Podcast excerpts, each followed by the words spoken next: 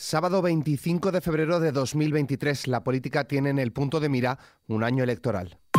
ISFM Noticias, con Álvaro Serrano. ¿Qué tal? El líder del Partido Popular, Alberto Núñez Feijo, ha participado hoy en Santiago en el acto Galicia entre todos. En la cita ha presentado a los 313 candidatos populares que lucharán por las alcaldías gallegas en las municipales del 28 de mayo. Feijo ha aprovechado para insistir en la necesidad de exportar el resto de España la manera de gobernar con la que él presidió durante 14 años la Junta de Galicia frente al gobierno, dice, de decorado y figurantes de Pedro Sánchez. Escuchamos a Feijo hablar de cómo sería su gobierno si ganase las elecciones generales. Nunca tendría en mi gobierno ministras a las que le dijese que solo hacen ruido. Yo nunca tendría en mi gobierno a ministras que se dicen unas a las otras que solo presentan propuestas para el relato. Y yo nunca tendría en el gobierno ministras que le dicen a los ministros que sus declaraciones parten de la ignorancia. Y desde luego nunca consentiría que una ministra me diga que no aguanto la presión, por su parte, la vicepresidenta segunda y ministra de Trabajo, Yolanda Díaz, ha acusado al presidente nacional del Partido Popular, Alberto Núñez Fijo, de haber declinado su responsabilidad de hacer oposición si se abstiene en la moción de censura que ha presentado Vox. Además, el secretario de organización del PSOE, Santos Cerdán, ha asegurado que la moción de censura, aunque la haya presentado Vox, ha ido de la mano del líder nacional del Partido Popular, quien dice se sentó y se reunió previamente tanto con Santiago Bascal como con el candidato propuesto, el economista Ramón Tamames. Escuchamos en esta misma línea a María Jesús Montero, ministra de Hacienda y vicesecretaria general del PSOE. Una moción de censura que presenta la ultraderecha, envalentonada por las políticas de tierra quemada que ha practicado el Partido Popular, que no se verían tan fuertes si hubieran tenido un Partido Popular que es su aliado como oposición de Estado, como han estado a la bronca, como están al ruido, están en la batalla de quién grita más, que es lo que está haciendo el señor Feijo, el moderado, alimentando ese ruido y alimentando esa bronca. Y presentan ahora una moción de censura que es un instrumento constitucional serio y que siempre tiene que ser constructiva. Hablamos ahora de la ley del solo sí es sí. La secretaria de Estado de Igualdad y contra la Violencia de Género, Ángela Rodríguez, ha pedido poner inteligencia a lo que está pasando con la ley del solo sí es sí, porque lo que está en juego, dice, es la libertad de las mujeres, lo cual es mucho más importante que una ministra o un gobierno.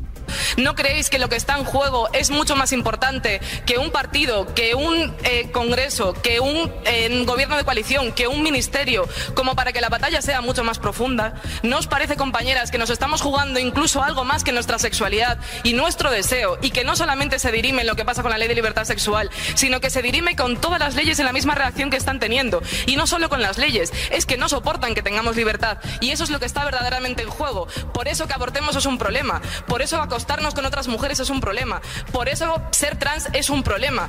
Por eso la educación sexual es un problema. Por su parte, la ministra de Igualdad y número 2 de Podemos, Irene Montero, confía en lograr una respuesta unitaria del Gobierno y de la mayoría feminista del Congreso de los Diputados a la reforma de la ley del solo sí es sí antes de su debate en el Pleno de la Cámara Baja, que previsiblemente tendrá lugar el 7 de marzo.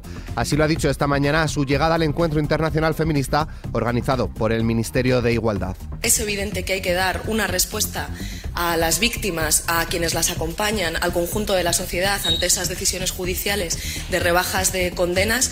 Yo creo que esa respuesta tiene que ser una respuesta unitaria como Gobierno, también una respuesta de la mayoría feminista del Congreso y, sobre todo, que preserve las conquistas de derechos que las mujeres han hecho en las calles y, por tanto, que sitúe el consentimiento en el centro. Por tanto, le vamos a seguir pidiendo al Partido Socialista que se siente. Nosotras no nos hemos levantado de la mesa y que podamos alcanzar lo antes posible un acuerdo, desde luego antes de que se produzca en el Congreso de los Diputados un debate que le pueda dar la oportunidad a la derecha y a la extrema derecha, que siempre se ha situado en contra de los avances de derechos de las mujeres para que sumen sus votos para volver al Código Penal de la violencia o la intimidación. Irene Montero también ha afirmado que cuanto antes se llega a un acuerdo entre su formación y Sumar, mejor, aunque precisa que Yolanda Díaz tiene que decidir si quiere ser candidata a las próximas elecciones generales y si quiere también ser la candidata de Podemos. En esta misma línea, la vicepresidenta segunda del Gobierno y ministra de Trabajo y Economía Social, Yolanda Díaz, ha asegurado que la plataforma Sumar es la herramienta que va a garantizar el gobierno de coalición, dice, para las siguientes décadas progresista en nuestro país. En otro orden de cosas, el Ministerio de Sanidad ha elaborado un protocolo de actuación para la detección precoz y manejo de pacientes con el virus Marburgo. Esto coincidiendo con la investigación de un caso sospechoso en Valencia de esta enfermedad similar a la del ébola y cuyo brote fue detectado el día 13 en Guinea Ecuatorial. El protocolo está publicado en la web del Ministerio de Sanidad. Posteriormente, dicho ministerio ha descartado que la presencia de ambos virus en el paciente del Hospital La Fe de Valencia. Pasamos a hablar de economía. El precio medio de la electricidad en el mercado mayorista caerá mañana domingo un 48,12% al situarse en los 76,11 euros el megavatio hora. De esta manera rompe con una racha de 20 días consecutivos por encima de los 100 euros.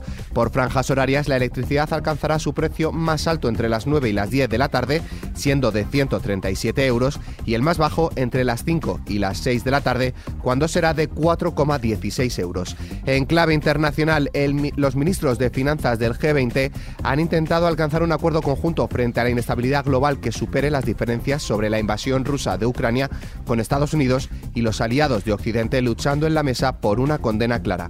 Los ministros de finanzas y gobernadores de bancos centrales celebran hoy la última sesión del encuentro sobre economía global, salud y fiscalidad internacional.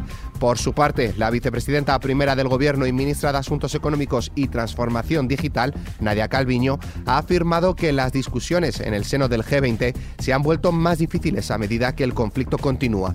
Calviño asegura que las posiciones de algunos países se han vuelto, dice, menos constructivas. Por lo otro lado, el G7, el grupo de países más industrializados del mundo, ha expresado este viernes su unidad para que el presidente de Rusia, Vladimir Putin, y otros responsables rusos rindan cuentas ante la justicia. Así lo manifestó el G7 en un comunicado al término de una reunión virtual en la que participó el presidente ucraniano Volodymyr Zelensky, donde afirmó que apoya las investigaciones del fiscal de la Corte Penal Internacional. Mientras tanto, las tropas rusas han intensificado sus ataques, especialmente con el empleo de aviación y artillería en los frentes del este de Ucrania, según el parte emitido por el Ministerio de Defensa de Rusia que informa de cerca de 450 bajas entre muertos y heridos en las filas ucranianas. Más cosas, el número de muertos por los terremotos de Turquía el 6 de febrero ha subido hasta 44.218 personas según las autoridades. A esto se suman los casi 2 millones de personas que han tenido que dejar sus casas derruidas o dañadas por los temblores. Hasta el momento, el Ministerio de Urbanismo ha inspeccionado 1,3 millones de edificios. Además, el alcalde de la ciudad turca de Nurdagi, una de las poblaciones más afectadas por los catastróficos terremotos, ha sido detenido en el marco de la ola de arrestos a constructores y responsables públicos por soslayar deficiencias estructurales en los cientos de edificios colapsados. Pasamos al tiempo.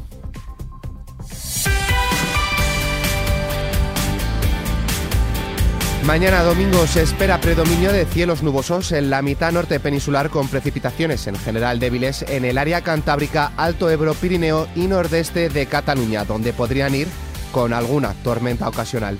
En la segunda mitad del día la nubosidad y la probabilidad de precipitación irá disminuyendo, salvo en el este de Cataluña donde se esperan chubascos.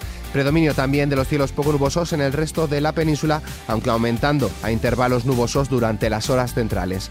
En Baleares poco nubosos, aumentando a lo largo del día a nubosos o cubierto con precipitaciones menos probables en las Pitiusas.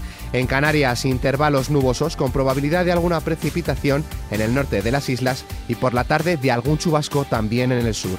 En cuanto a las temperaturas, las máximas irán en descenso en el tercio nordeste peninsular, salvo en el interior de Cataluña y nordeste de Aragón, donde aumentarán, al igual que lo hará en el resto del país. Las mínimas en descenso en los extremos noroeste y nordeste peninsular y en general en aumento en el resto de zonas de la mitad norte y en Canarias. Con la previsión meteorológica nos despedimos, pero la información continúa puntual en los boletines de XFM y como siempre ampliada aquí en nuestro podcast XFM Noticias. Con Antonio Alfonso Hernández en la realización, un saludo de Álvaro Serrano, que tengáis muy buen fin de semana.